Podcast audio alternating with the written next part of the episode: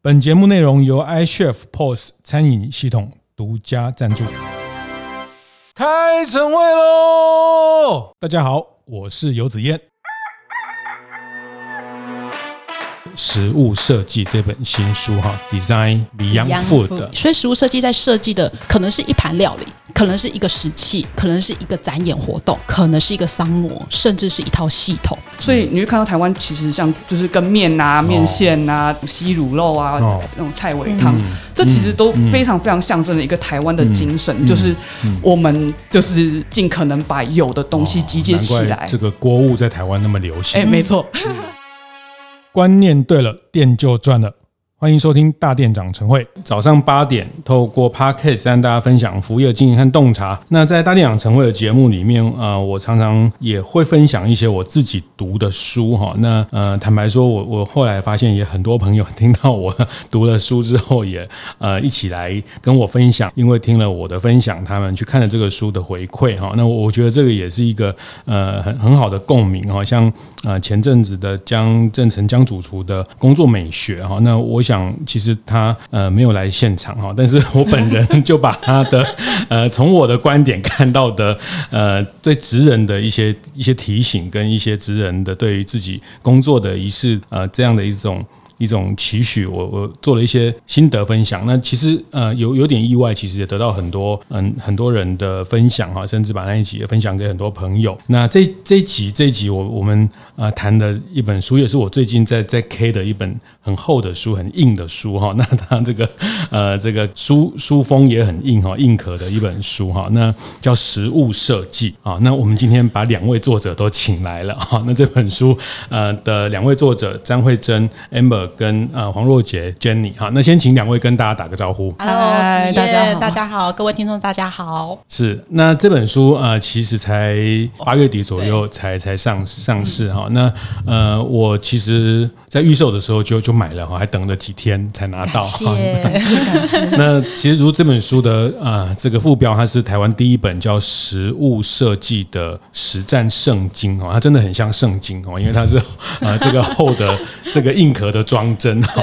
这个就是有一种让人家觉得要呃肃然起敬，要要翻开。那呃非常非常完整，在谈食物的设计的这个概念。那其实包括江振成江主厨，还有呃很多这个行业的非常重要的厨师跟名人都都推荐了这样的一本书哈。那呃我想食物设计这个事情听起来好像很熟悉，但是我看了才发现，我原来对食物设计这件事情是一张白纸，就是嗯这这两个字食物跟设计。大家都看过、都听过、都理解 哈。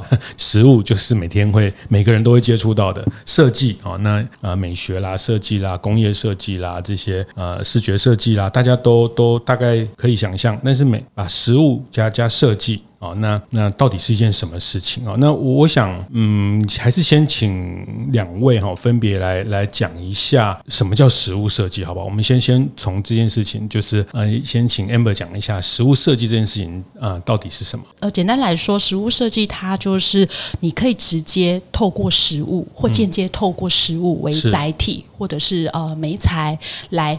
第一个传递讯息，好，或者是传递资讯。第二个，它可以做这个呃解决问题，好，那这部分我等下会说明什么叫解决问题。譬如说，现在其实大家都知道，全世界面临很多气候变迁，呃，生态环境浩劫。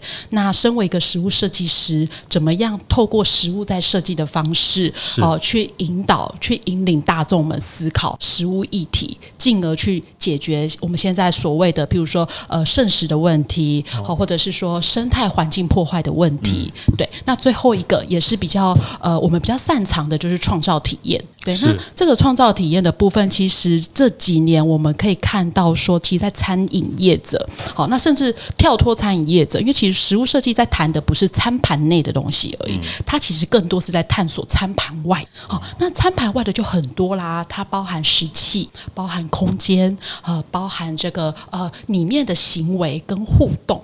好，那简单来讲。讲，其实食物设计它跟食物摆盘、食物造型最大的不一样就在后者，它多了更多的是呃体验的传达，嗯、或者是感官刺激的创造。简单来说，大概是这样子。是对是。那 Amber 的背景是比较跟餐饮有关。哦、呃，对，应该是说，呃，我的第一份工作是在呃华文世界第一家做公平贸易食品业，呃，呃，公平贸易咖啡。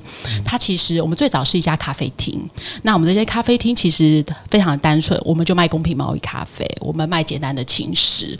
好、呃，那那时候，呃，我们在呃餐饮业面临的第一个问题就是最简单的就是怎么行销自己嘛。哦、那时候，哎，大家都有听过拿铁咖啡，有听过美式咖啡，嗯、你听过单品咖啡？没有人听过什么是公平贸易咖啡，嗯、他们会以为公平贸易咖啡是呃一个品相还是一个味道？嗯哦，嗯，好，那再加上那时候我们开店的时候哦，附近的邻居。都不知道我们是一家咖啡厅。那为什么会这样？是因为我们在呃行销或者是在卖这个公平贸易咖啡的时候，那大家如果呃听完这个 podcast 回去可以稍微 Google 一下公平贸易认证标章，你会发现那个认证标章通常啦，呃我在问这个问题的时候，我说这个标章的图案长得像什么？百分之九十九的人都会跟我说是太极或八卦，所以导致大家都以为我们这间店是一个秘密宗教团体，因为我们就店门口就挂了一个这个这个 logo 这样子。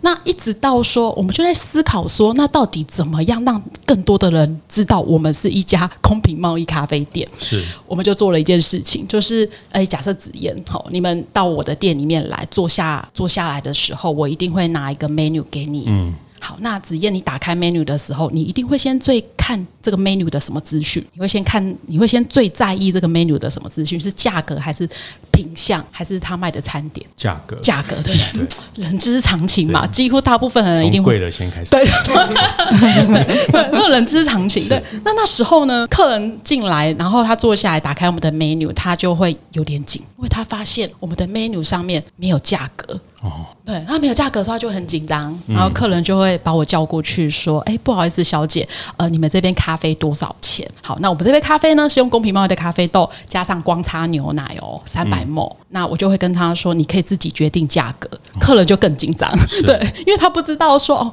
那到底我要付多少钱才合理？嗯嗯、哦，那我们是透过这个方式去呃，用这个不定价的策略，消费者去思考，我今天一杯公平贸易咖啡价值跟价格的不。同，对，那所以我在这个呃呃服务业，在这个餐饮业的服务的大概服务大概十二年，那这十二年我在公平贸易这个食品。看到了很多跟食物有关的议题，Okay.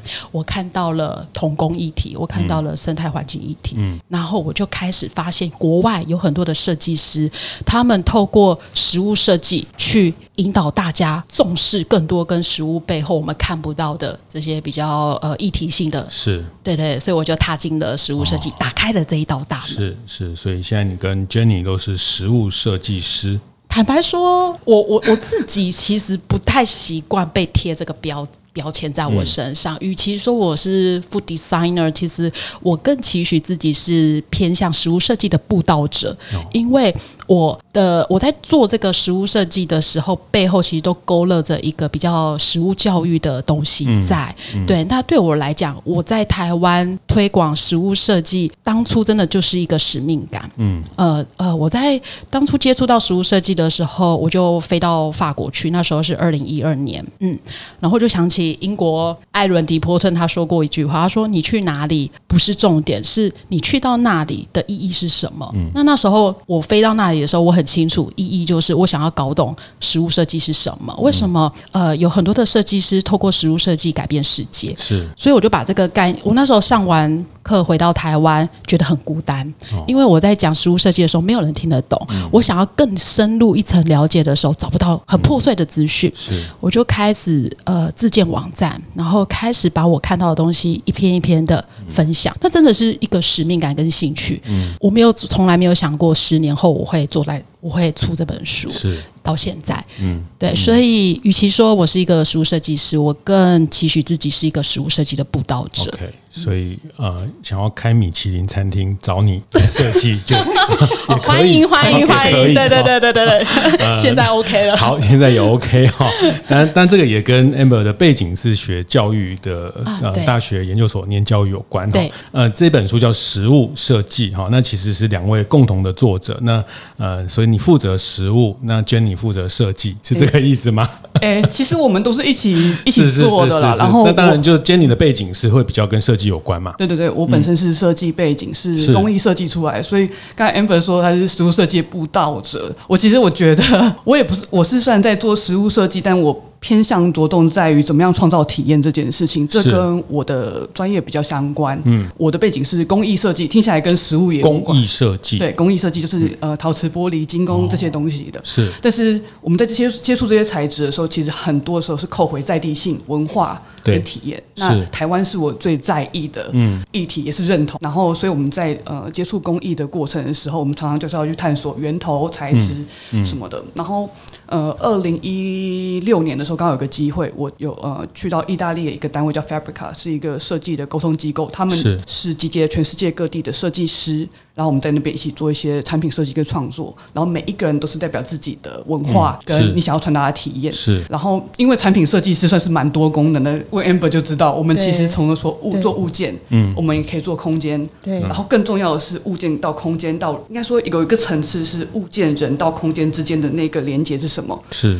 到写完书的时候，才发现，哎，哦，原来我更像体验设计师，哎，嗯，对，所以在那时候累积的一些经验，而且因为我们很常服务的品牌都是饮食，像香槟的品牌啊，哦、或是酒，是像 Campari 啊之类的，嗯、我们常常要替一个可能百年品牌去想，它有什么样核心的价值，然后他们在那个文化里面有什么的互动，是我们可以转移到当代来使用的，嗯、然后所以。我过去当然是以这种实体不能吃的材质为主。那跟 Amber 开始合作的时候，我们发现我们做的东西是可以吃的。当然，主要可以吃的不是我负责啦，我是负责不可以吃的那个部分，或是看不到那个无形的体验。那这些东西，我相信是可以带给观者、更参与者啦更多的感动。是，是因为。你不会只是记得好吃，你会记得你跟那个东西的互动是什么？是，所以食物设计在设计的这个领域，在这个设计的呃这个这个世界里面，比如这个设计呃有有平面设计啊、视觉设计啊等等，食物设计是在设计圈里面一个一个一个类别吗？哎，是一个新出现的类别，但是新出现的类别其实已经超过二十年了。最早提出的人叫做 Martí Goucher，他是一个西班牙的，他自己也不称自己食物设计师啊，他叫自己 X。Designer 偏向跨域设计师，嗯，因为设计师其实我们。时常处理的不是单一媒材，所以食物是一个很具体的媒材。是，但他可以，他可能可以把自己定位成像是呃吃的设计师，他去定位他的行为，嗯，就是有可能像是这样子的，嗯、对，所以算是相对新的领域。所以，是我开始在做食物设计的时候，每一个人都问我 问问到发疯了，我想说好，那我们真的应该好好写一本书。你要你要知道食物设计是什么吗？自己看好不好？好，对，这个是第一本的这个做食物设计的书，跟大家讨论这个概念哦，那呃，就是食物设计，那就开菜单呐。那 开菜单也是一种食物设计啊。是的。哦，你也不能说不是啊，因为这个呃，比如说这些中后菜开一个菜单，它对呃前菜甜点啊，这个呃，它也是一种设计的概念哈。然后要要找什么样的呃这个 show girl 来陪大家 这个让大家开心，也是一种食物之外。哎，我们怎么老男人都想到那边去啊？就是说我我我意思是说，这个这个。事情让我很关注，就是有呃，就两位也讲出我在对这本书的好奇，或者是呃，就他很熟悉，他就是食物的设计。那摆盘，我们好像每个人都都也是食物设计者。那每呃每家餐厅的老板或者是呃主厨，他也是一个食物设计者，但是好像又不是哈，因为他在这个食物的背后。但我我非常乐见，其实这几年台湾这个不管是从米其林餐厅之后，或是呃更多的写关于食物的呃在地食物的。这些这些缘起哈，或是比如说台菜的故事啊，那是呃不同菜系这个呃不同品类，然后这个食物后面的文化历史啊科学的这些东西哈，那呃我觉得这个是台湾整个餐饮服务业越来越越成熟，越来越精致。然后，那我我也就是呃，也很很想说，怎么样去去协助大家，或者是呃，特别是把这个实物设计，因为有我们有一个很好的的文本，这本书花了大概两两三年，对，呃，十十几万字。嗯，差不多，差不多十五万吧，十五万。为什么原始应该是二十万？原始是二十万，对对对，原始我们在写二十万。我翻一下，大概这个十五六万字。对对，我自己出过几本书，我就知道写到这个十十万字是一个 呃，牙就是呃，但是我觉得很很精彩啦，就是说这把台湾第一个在食物设计这边开的大家一个一个窗户哈。那那这个是我自己看到，那呃书里面其实有谈到。呃，食物设计比较具体来说，它其实有涵盖六个六个领域。对，哦，那这个也请呃两位可以分别来来说一下。其实这六个领域里面也谈到了一些呃，举了一些例子，台湾的也有，国外的也有。嗯，所以实物设计它比较具体来说，它的六领域分别是什么？节目进行到这里，稍微休息一下，和大家分享节目合作伙伴 iChef 的最新讯息。iChef 近几年致力于推动永续餐厅运动，希望能集结餐饮产业的力量，一同打造更友善的产业和环境。然而，iChef 也深知，在打造低碳餐饮的这条路上，餐厅时常面临成本和供应的挑战，以致较难付之于行动。因此，iChef 为了能够协助餐厅进一步降低踏入绿色餐饮的门槛，决定从最简易的日常耗材吸管出发，与知名的社会企业玩草植造合作，推出水草吸管的新选择。这一款水草吸管不仅是纯植物原型，通过 SGS 认证，制造过程也符合友善耕种的标准，不论冷热饮都可以适用。重点是采用成本相当亲民，希望能吸手餐厅们一同迈向绿色餐饮环境。我自己觉得这是一个很有意义的活动。对于永续议题有兴趣的大店长们，欢迎到 iChef 的部落格上看看哦。呃，两位可以分别来来说一下。其实这六个领域里面也谈到了一些。呃，举了一些例子，台湾的也有，国外的也有，嗯、所以实物设计它比较具体来说，它的六领域分别是什么？六个领域，第一个呃，我们会叫以食的设计，那它很单纯，其实它的直觉，如果我今天讲分子料理，其实大家就能够想象这个第一个领域它的概念。那其实第一个领域呃食的设计，它在讲的就是我们透过改变食材的质地、外观、颜色，重新去解构、重组成一个新的食。材好，或者是新的一个体验，我们就会归类在第一个食的设计。那第二个我们会叫吃的设计。嗯，那吃的设计就是它比较 focus 在呃饮食体验的行为跟互动。好，那我们就会叫吃的设计。譬如说之前呃，我举一个。呃，我蛮喜欢的作品。那呃，这个作品是某一个呃食物设计的团队，他们帮某一家品牌设计一个圣诞餐宴。嗯，那这个圣诞餐宴你会发现很有趣，是我们是一个大长桌，好，然后呢，每一个用餐者他的餐盘，假设这一道料理叫哈密瓜火腿，好，那我的餐桌上的餐盘只有哈密瓜，那紫燕的餐盘上面只有火腿。那怎么办？怎么样才跟能够吃到一个哈密瓜火腿完整的料理？要么势必就是我跟紫燕互相交换嘛，然后我们一起拼凑成一个完整的料理。那这个设计师他为什么要设计这样的一个互动呢？其实他是想要传递的是说，因为我们现在大家都知道，台湾自己也是，特别是亚洲国家，现在工时很长。好，那很多时候你可能就是一个人吃饭。那到底餐桌的意义是什么？或者是说，我们可能已经很难得可见是大家一起在餐桌上用餐、哦、聊天，好，这个社交礼仪等等。所以他想要透过这样的一个仪式设计或体验设计，去传达他想要表达的这样的一个资讯，一个互动。对，驱动一个互动，我们就会把它归类在吃的设计。那第三个叫 Design for Food，就是为食而设计。那这这个会比较偏向石器设备。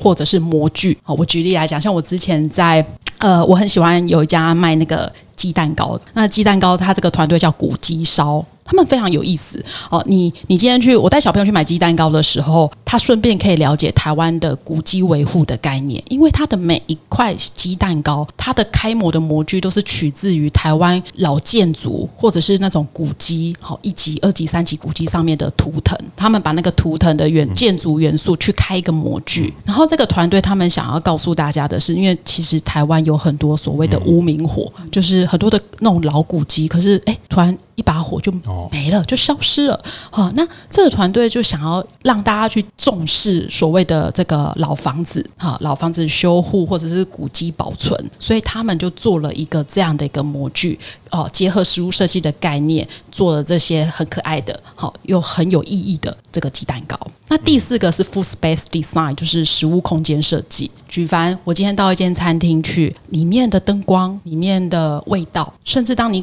开打开餐厅的那一道大门的时候，呃，服务人员给你的欢迎词，好，或者是这个餐厅里面桌子的颜色、墙壁的颜色，它放了什么东西，其实都会归类在食物空间设计。对，然后再来一个是 Food Product Design，就是食品设计。它比较呃，它比较特别的是，呃，它通常指的是可被规模化生产，嗯，那可被运输的，是好，所以像。呃，我举一个最简单的例子，就是呃，Gummy Bear 小熊软糖。好，我相信子燕应该也有吃过 Gummy Bear，、嗯、或者就算没吃过好了，应该也有看过，很常在呃超商或卖场看到那种小熊软糖。你们猜猜看，哦、我有点职业病，就是一包小熊软糖里面什么颜色的熊最多？我会这样，是红色。对，真的吗？真的是红色，就是为什么？啊、呃，为什么？其实这就跟食物设计有关系，因为食品设计在处理的就是会跟呃消费心理学有关系。那通通常暖色系的会让人联想到就是美味、可口、讨喜、香气。是。那你们有看过黑色的小熊软糖？嗯、很少吧？但英国有啦，但我吃过，不好吃。对。对，但是我的意思是说，在食品设计里面，我们在设计的是怎么样让消费者哎看到包装想买，是是是是，是。听到那个洋芋片的声音想吃，是哦，那这背后其实都是经过上千次这些很多食品设计师在背后不断的研究跟设计。嗯嗯，好，最后一个服务系统设计。那这边其实呃，我觉得有一个很重要的概念，是因为大大部分都会以为食物设计就是呃食物摆盘或者是食物艺术 （food art）。我这边其实要跟大家分享的是说，其实食物设计它在谈的不只是处理色香味俱全，它背后其实在探讨的。是怎么样呃传达永续永续生态好，或者是传达永续经济？所以食物设计在设计的可能是一盘料理，可能是一个食器，可能是一个展演活动，可能是一个商模，甚至是一套系统。所以我刚刚举的 Fair Trade 公平贸易系统，其实它就是在设计一个实物设计的系统，去打破所谓的这个不公平的贸易关系。对，所以我们书里面其实就有提到。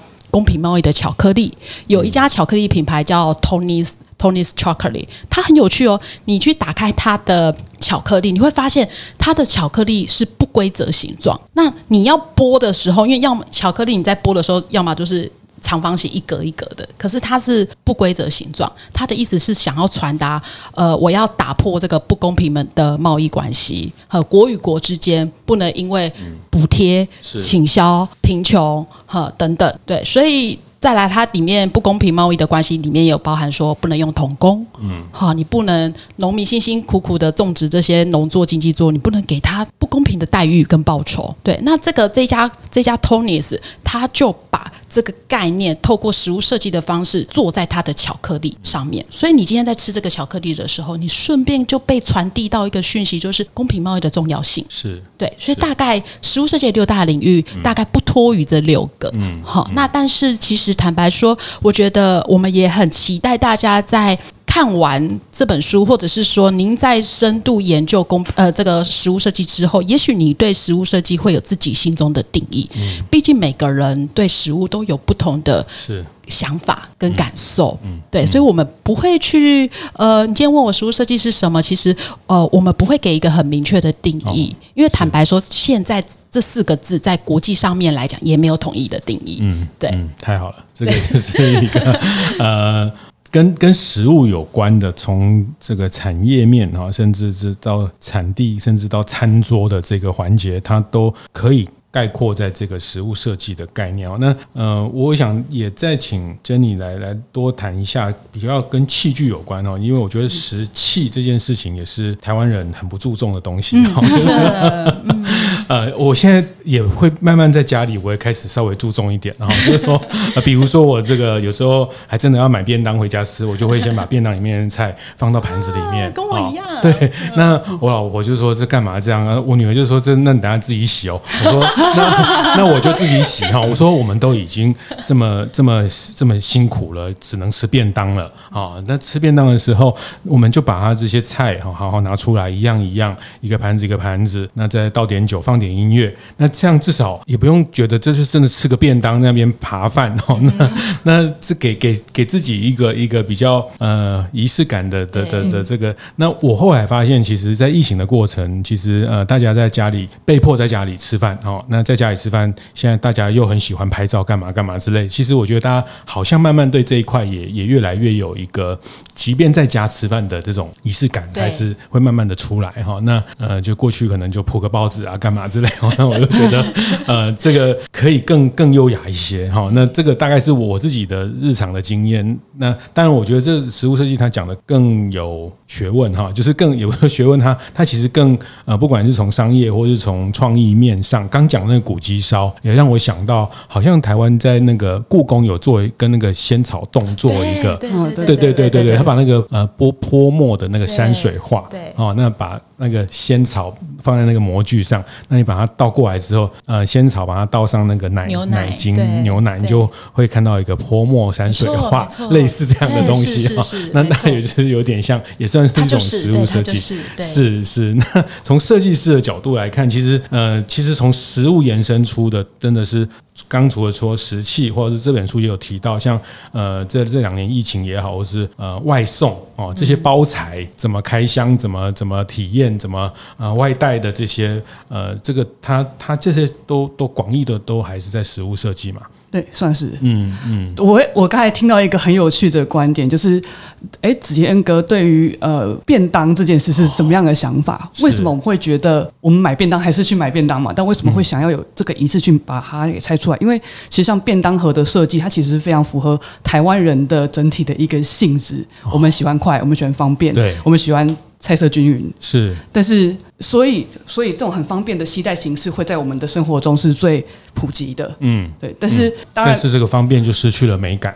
对，但是但是也许可以是有美感，但是美感这件事情是蛮主观的，也是很看文化性。所以，OK，其实便当我们乍看之下觉得说，说不定老外就觉得超有趣，因为他们没有这样的吃法。嗯，那之前我们在带学生的时候，我最喜欢的是拿可能四张图片去诶给他们看，然后分别是可能不美呃欧洲，然后台湾，然后日本、韩国的餐桌，一张图片就是可能把所有他们一个 typical 就是典型的餐点的所有的仪器都放餐出来的画面，嗯。然后你教学生去看看，说，哎，这桌上到底有几个餐具？那这个餐具是给这个人个人用的吗？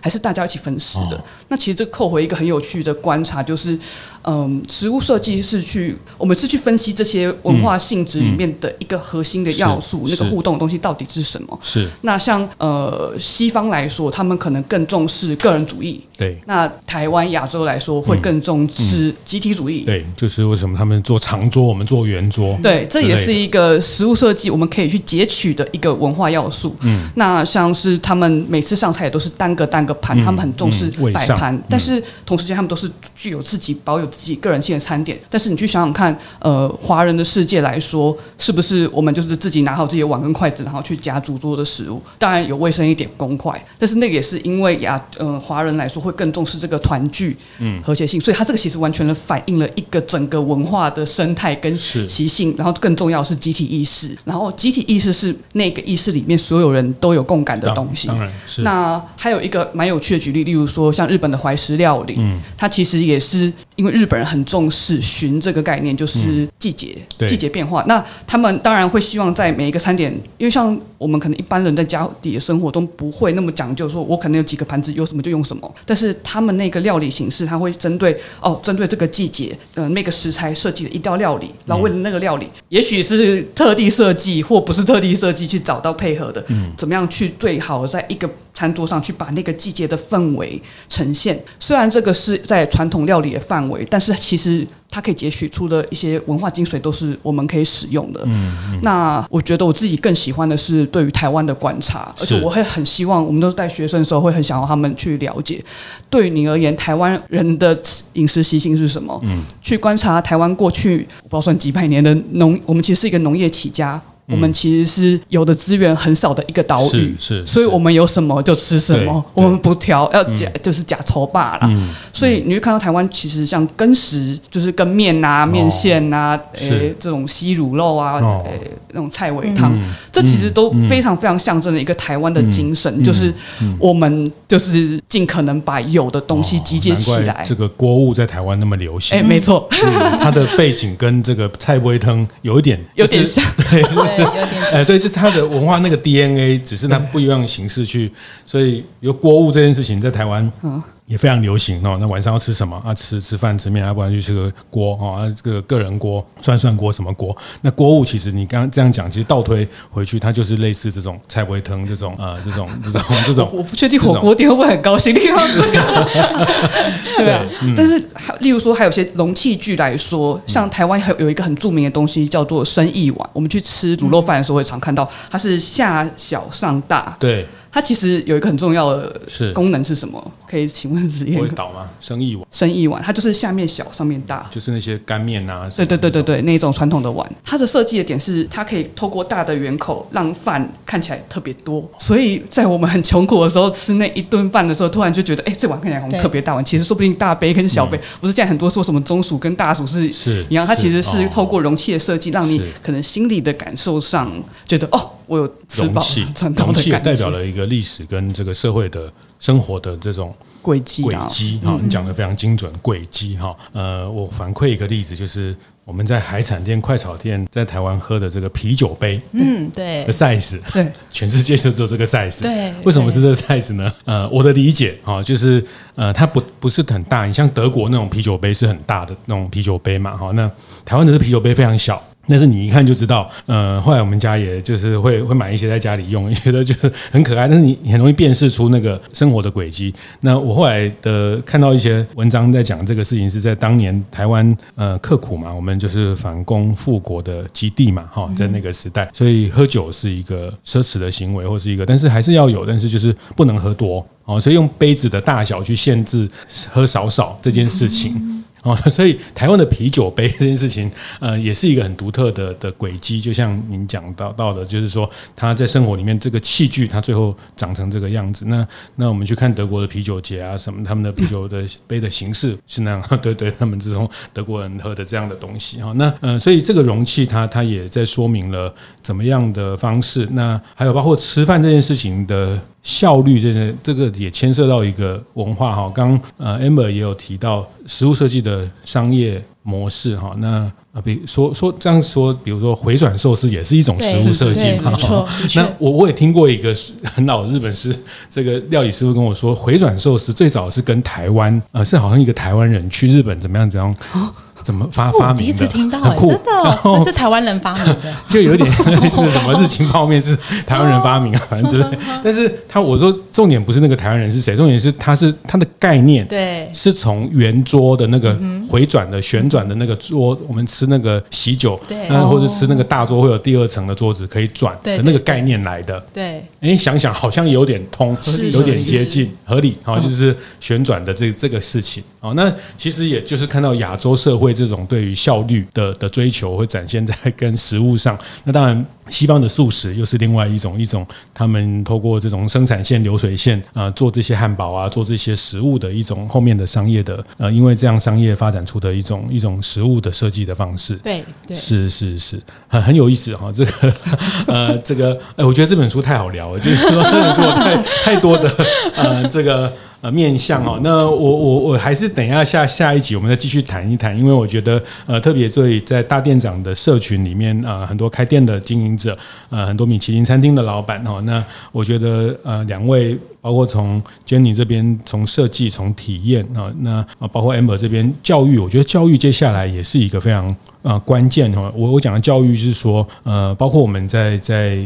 开开一家店，选什么食材，用什么样包材，其实也都在展示我们对于一个食物的的教育性的事情哈。那那在这部分，我们下一集继续讨论。但这一集，我想呃，最后我我只是想要再请两位谈一下，就是嗯，这本书呃，你们花了，我觉得真的很大的功夫啊！这个呃，这个在这个时候出书，真的是一个很很很有意义的事情哦，因为很很难赚到钱，所以我们要就很有意义啊。呃，就你们会特别想这样实物设计这样的书去，去以以你们两个人的出发点，想要对话的的读者或者的对象会会是什么样的人？基本上，我们大概第一个就是说，呃，他有可能最直接就是餐饮业者，是对，好，所以第一个我们想呃，透过这本书跟呃国内外的所有在做餐饮业者的做一个交流跟对话。那第二个是比较偏向是地方创生的经营者，哦、对，因为像我们呃之前有跟一个品牌业主，他是大青鱼，对，大青鱼梦工厂，那他们其实就是在宜兰的苏澳，如果子燕有有时间的话，可以不妨到宜兰苏澳的大青鱼梦工厂，它是一个观光工厂，他们在做的是青鱼，那他们其实就是透过呃结合我们实物设计的这个概念，去让这个社区，因为其实他们附近有些学校，嗯，然后其实他们是透过这个体验去呃吸引更多的学生、老师、家长，就是亲子来到这边，然后去了解说，哎，呃，什么叫做永续永续海洋？对，然后他们把这个体验再结合当地的一些学校的教育，把它 combine 在一起，然后还有一个第三个是策展工作者。对，你怎么样透过实物设计的方式，让你的策展的体验的互动可以更吸睛，thing. 或者是更有记忆点，嗯、或更有接触点。嗯、然后呃，最后一个是不乏就是一些呃教育工作者哈，他可能是呃学校的老师，或者是设计的设计学系所的学生，哈，他们可以了解说，除了平面设计、灯光设计、建筑设计之外，还有一个有趣的。叫做实物设计，是对。那我们其实实物设计在处理很多跨域的美材，好、嗯，比、嗯、如说实物跨建筑，对，实物跨衣服，嗯，实物跨平面等等。嗯、然后呃，最后一个看看，觉得你有没有要补充？还有还有哪一个没讲到呢？我觉得好像就差不多。就是设计工作者，如果他们想要开始尝试用。实物为媒材去做创作，或是与时相关，像我一样去做一些实际，或是武器化。其实这本书算是一个很好的说入门吗？对，其实真的是蛮硬的，有点硬，介于硬跟不硬之间。对对对对，出版社是这样定义，对，出版社是这样定义我们。是是，设计师以食物为媒材，嗯，所以他就变厨师了。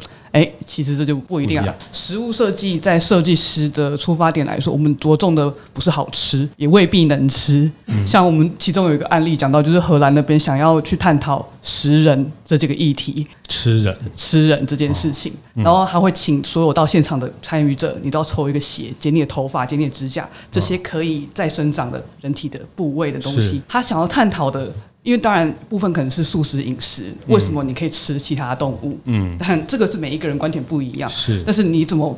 你可以吃别人的时候，怎么不能吃吃自己呢？有没有想过这个议题？嗯，虽然那个产业虽然有点猎奇感，嗯、对，但是它的出发点有点像是这样的方式再去、嗯嗯、去做，所以未必好吃，也未必能吃。嗯、但是这个当然是比较偏设计师实验或具有推测性，它的目的可能是传达议题为主，重点不在好吃。嗯嗯嗯，对，嗯嗯，所以食物是一个广泛可以去去沟通的美材。对哦，因为吃谁都会哈，吃谁都需要哈，吃每个人都。每天的行为都一定会发生。对对，还有什么是食物？嗯，什么是可以吃的才叫食物吗？对对啊。嗯嗯，因为因为我们以前都会想说，食物过去就是呃我们三餐温饱的一个物件，但现在其实呃随着经济的发发展，食物其实它已经成为一个呃它不只是食物了，是。它是一个我们可以用来这个表演化、情境化跟仪式化的物件的时候，嗯。嗯、那其实食物设计在让我们思考一件事情，就是食物已经不再是那么的理所当然，它可以带我们看见